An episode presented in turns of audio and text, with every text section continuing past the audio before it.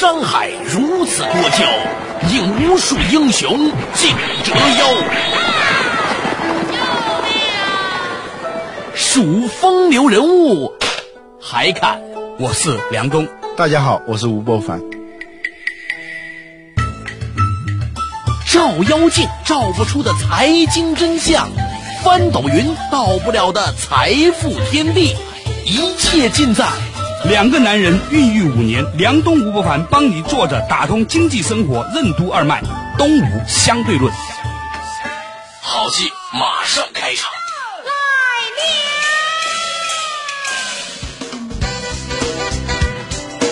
坐着打通经济生活任督二脉，大家好，欢迎来到东吴相对论，我是梁东，对面依然是二十一世纪商业评论主编吴伯凡。伯凡你好，大家好。今天我们的话题呢跟什么有关呢？这个消息其实已经炒作有一段时间了。话说呢，四川的某重型工业企业呢，买了美国的一个著名的汽车品牌悍马。嗯，啊，这个事情我觉得很值得留意一下。据说我们的吴伯凡同志作为中国知识分子界的代表，坐过悍马。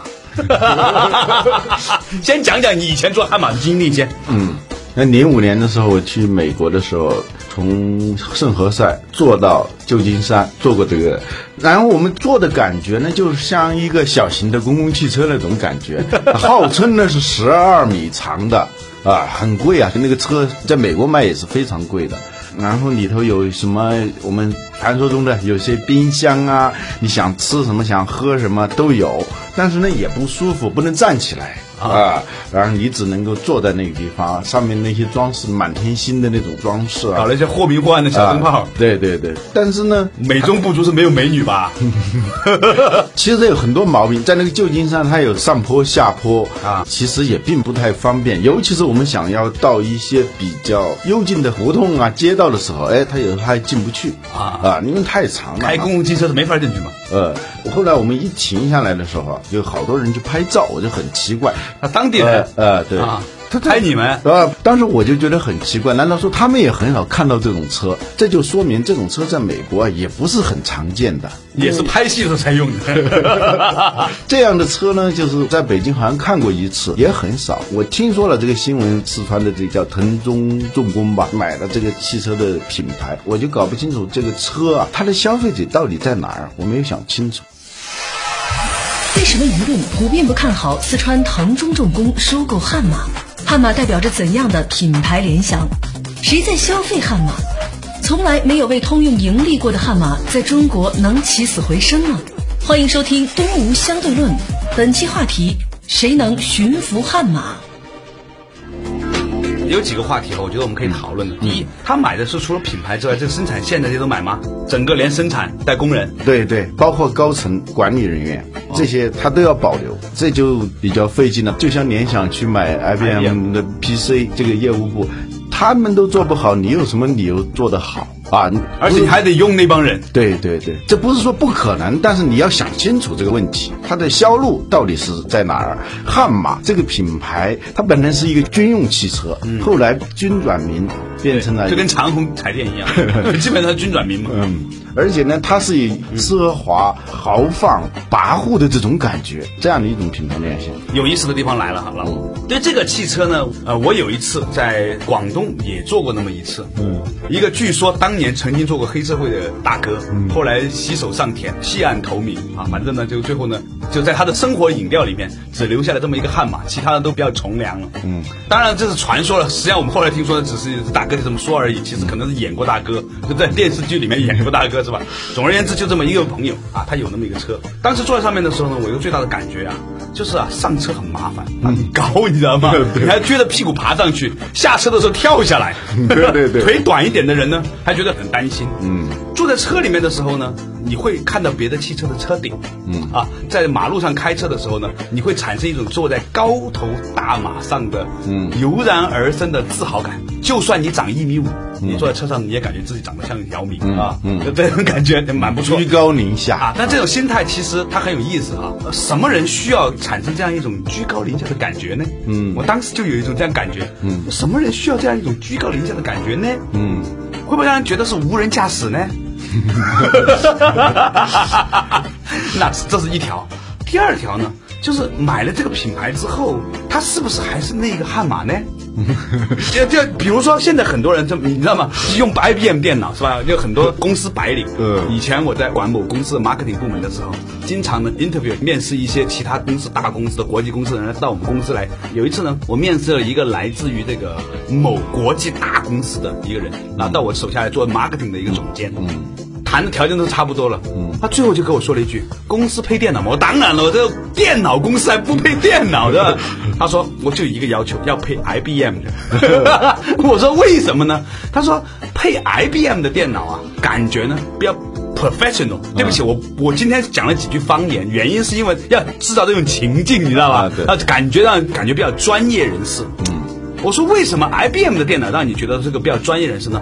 他说，因为 IBM 的电脑呢，没有太多可以娱乐的成分。嗯，当你拿着 IBM 的电脑去给客户提案的时候，让人觉得你是一个干事情的人。嗯啊，结果时间不长，过了大概一两年之后呢，这个联想收购 IBM 之后呢，我再碰到他，我说你还想用 IBM 电脑吗？那个人已经离开我们公司了。嗯，他说对于我来说没有什么差别了。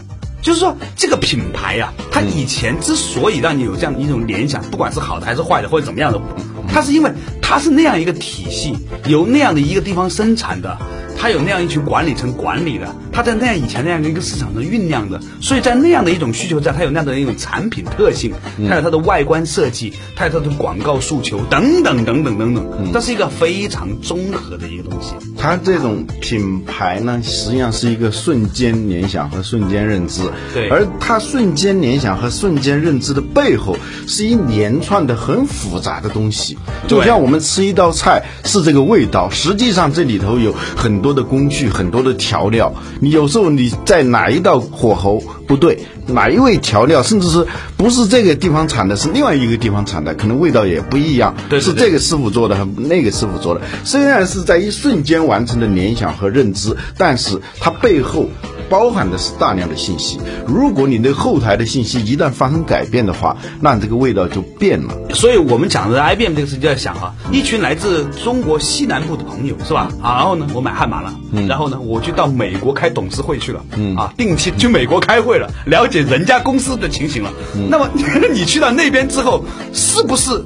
在这样的一个管制的一个我们称之为叫公司治理结构之下，嗯，还会有那样的一股背后的力量去支撑，让这个悍马的品牌，嗯，成为今天你认为你想买的悍马的品牌，嗯，你买它是因为它是悍马，嗯，结果因为你买了它，把它弄成不是你想象的悍马了。我们知道悍马是一个什么样的品牌，说不好听的，网上有人这么说哈，我引用一下，说这是集浪费与奢靡为一身的这样一个品牌。当然，我们觉得这是有偏见的，但是它的确是一个大排气量的。嗯，你说它有多实用吗？它没有多实用，甚至那个车可能有些时候要占两个车位才能停得下，嗯，一般普通车位你还停不下，嗯啊。那么这是它背后是整个是美国的那么大的疆域，那样便宜的油价，跟那个地方的工资相比，那么便宜的油价是吧？然后呢，那样的一种贷款的这种方式下，然后呢，那个体型的人，嗯，开的那么一个东西，嗯，今天啊，咱们一群四川朋友去了。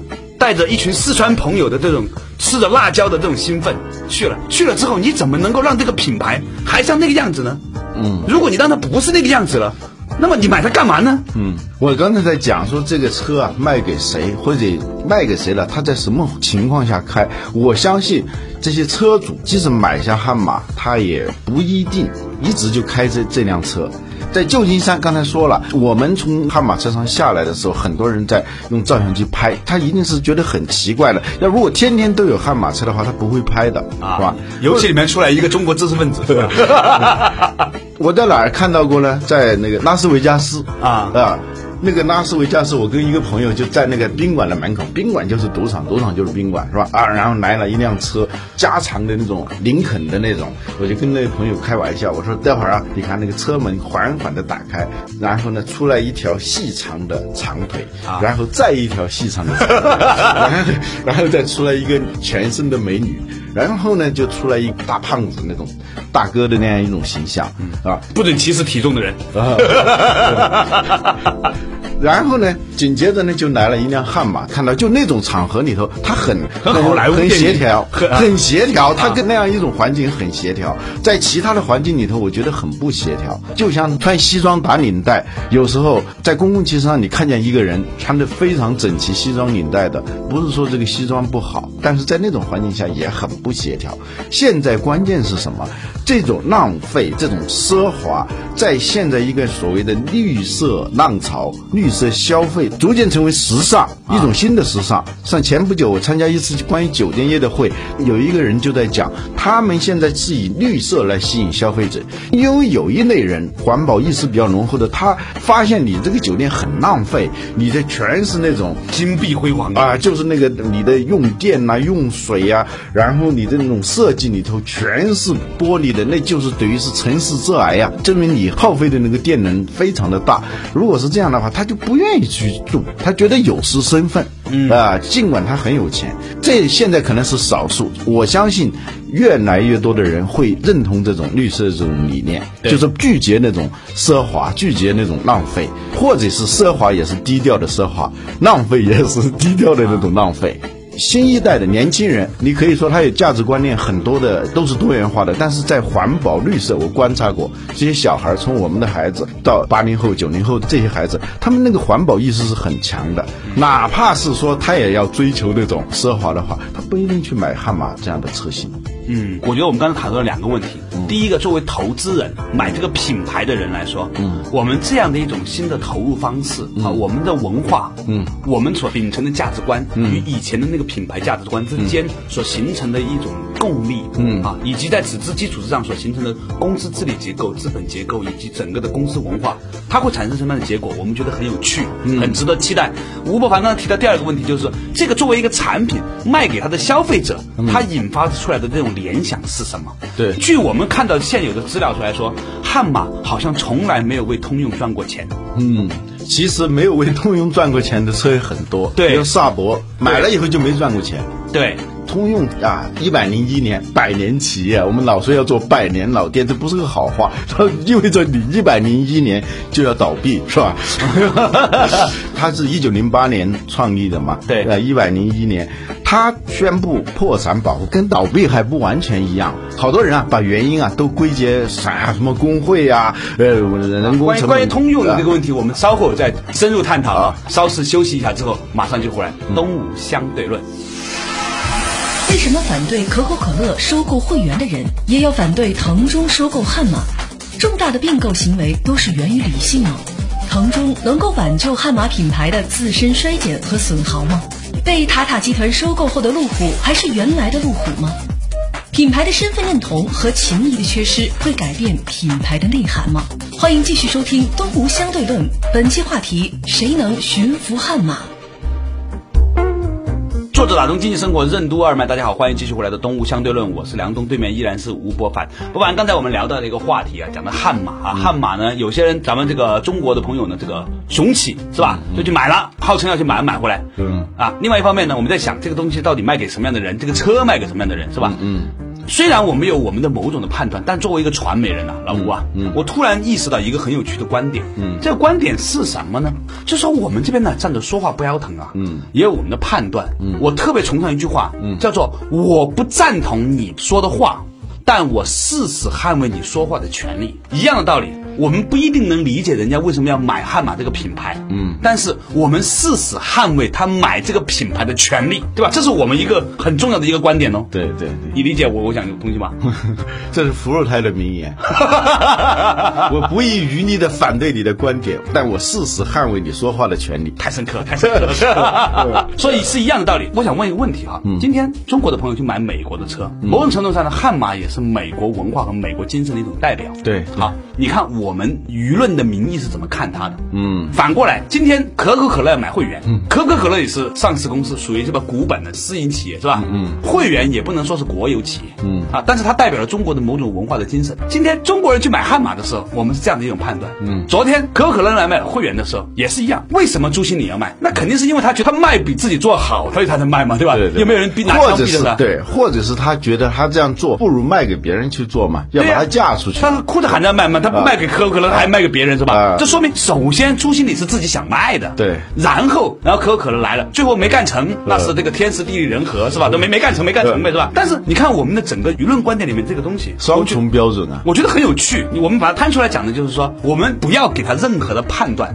我们只要说大家怎么看这个事情。嗯，同样几乎是设身处地的，一个中国公司要买一个美国想卖的品牌，一个美国公司想卖一个中国想卖的品牌。我们反对可口可乐收购会员的心理的支撑、心理的依据是一种民族主义的。哎呀，我们好不容易做出一个这么好的一个饮料企业，结果被十几年的品牌，啊人家过几上百年的品牌，是吧？这是一种情绪，一种心理的情绪。哎，反过来应该是说，我们突然能够买悍马了。过去只是想买一辆悍马车就觉得很荣耀，是吧？对对对对现在我整个把它全锅端了。对对对哎但是呢，很多人都很反对，骂声一片，好像是。你怎么看这个问题啊？啊、我觉得 我觉得有趣的地方，我再给大家补充一个消息哈，对说中国很多的这个城市的这个水务啊，城市饮用水，对这个经营权，其悄不声息的呢，很多外资已经进入了。在中国呢，很多的豆油、花生油，其实背后的资本都是海外的，甚至你看这个今天中国很多的媒体、互联网公司，嗯，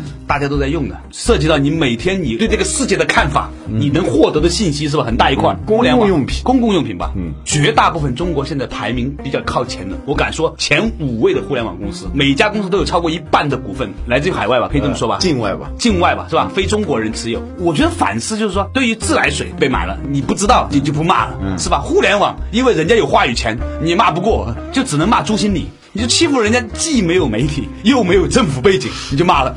骂完之后呢，朱老板呢就说：“我只是说我想去种水果，我想去搞上游，是吧？我觉得下面这个东西不是我擅长的，我有有要出个好价格，我想卖，结果生生的大家不让他卖，掀起了一浪又一浪的，是吧？是不是声讨是吧？我觉得有趣，但是当时有没有声讨呢？其实当时我是参与声讨的。嗯，我觉得我要我要站出来说自我批判。当时我也认为会员不应该卖，是吧？嗯，我们以后民族饮料怎么办呢？而且我也是一个记起民族大旗的人呐、是吧？当年我们讲百度更懂中文的时候，百度相信中国的时候，我也是记起民族大旗的。嗯，我到现在我也是一个民族主义者。嗯，只是我觉得我跟以前最大的进步的，或者不叫进步吧，有一点点的不同在于，我发现有些时候我的民族主义情绪其实是是很荒谬的。很初级的。对对对，不能用荒谬这个词，是比较初级的。嗯就民族主义是应该有的，但是要玩的优雅一点啊，是吧？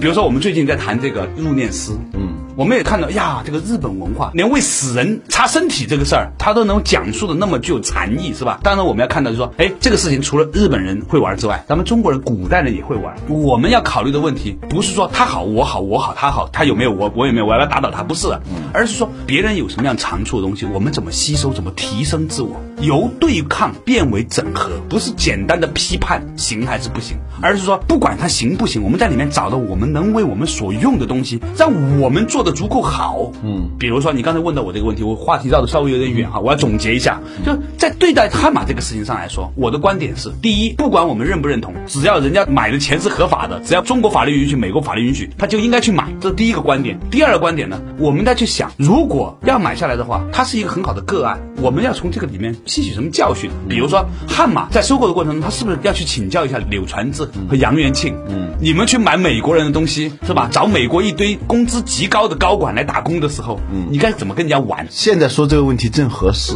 嗯，联想最新公布的这个财报，嗯亏损二点六六亿美元，就是五年前大家一片叫好的时候，嗯，就有一些人质疑嘛。我本身我是质疑的嘛，嗯我说中国的商业媒体其实就是两种，就是唱衰联想的和看好联想的。我当时我就是一直不认同这个并购的，原因呢就是有多方面的。我们今天来看这种并购里头，我们曾经也讲到过，好多并购在具体的一些很细节的上头，大家那个账啊算的还是比较细、比较轻的，但是一到那个。特别大的这种事情上，往往是很情绪化的，往往做出关键决策的那些原因呢，往往是一个讲出来自己都不好意思的。对，都是那种很荒诞的啊啊，比如说虚荣，比如说那种童年的某个梦想，也是吧？可能童年的梦想是我想买一台 IBM 电脑，是吧？哎，今天呢，突然我有这种可能了，我要把 IBM 这个公司啊，这个造电脑的这个事业部，我可以把它买下来。有钱难买乐意啊，有时候是吧？那个并购的时候，他有钱难买乐意，这一个很日常的、很感性的这种理由啊，最后占了很大的一个成分。比如说汉马，我们暂且不去评价这个是对还是错，我们要问一些问题。嗯，你买的这个东西，真正的动机在哪里？哎，你的动机在哪里头？这个东西呢，到达你手上是增值还是贬值？或者说，即使你很努力，但是这种品牌它自身的品牌价值的衰减或者它的损耗，它是一个。非人力能够完成的，那你就没办法了。我们在进行产业升级的时候，我们在进行并购的时候，一定要注意，不要是想方设法的挤进泰坦尼克的头等舱。我们要找救生筏离开。如果你发现它是泰坦尼克的话，你要赶紧离开。有的那那个东西看上去挺好，但是它像一个冰棍儿，它有可能到你手上呢，它就化了。我们现还好了，它可能是个炸弹。有人拿一手榴弹给你说。这是一个冰棍儿，你等它化呢，结果等它炸了。我们刚才在分析悍马的品牌的内涵，它的品牌价值的核心点是哪些东西？在未来的消费环境、产业环境当中，它的品牌价值是增值的还是减少的？我给你举个例子，一模一样的情景。嗯，最近我旁边的很多朋友啊，不买路虎了。嗯，我问为什么，他说我花那么多钱买印度车干嘛？嗯。但是这话有点偏激哈，呃，但是我想讲的东西，任何的品牌都是有血统的。对，品牌是一个有血统的东西，它有时候容不得一点点异味。我们在听音乐的时候，为什么那些发烧友他一定要听国外买回来的那个 CD，包括国内音像进出口公司自己做的那个国产的那种 CD，他都不愿意买。实际上是因为什么？是因为有些人对品牌的那种诉求啊，他是非常细微的那一点点感受，平常人可能不在意的，他就在意那一点点。而且整个品牌的价值关键点，就关键的少数、关键的那些基因，往往就是那个东西。我看到一个书上说，人跟大猩猩的那个基因啊，分析起来有百分之九十九点九九都是相似的，只有那个百分之零点零一。是不一样的，但就是这个百分之零点零一这种关键的少数，决定了人跟大猩猩的不一样。所以一个品牌，比如说它的产地是吧，它的血统，你觉得不重要，但是在品牌里头，它真的是就会很重要。对我们不能说因此就崇洋媚外，换个角度看吧。啊啊。反过来，我们举一个比较本土化的例子：如果今天 Google 把百度买了，嗯，它还是百度吗？嗯。假如今天 MSN 把腾讯买了，嗯啊，假如今天雅虎把新浪买了。那它还是这样吗？对不对？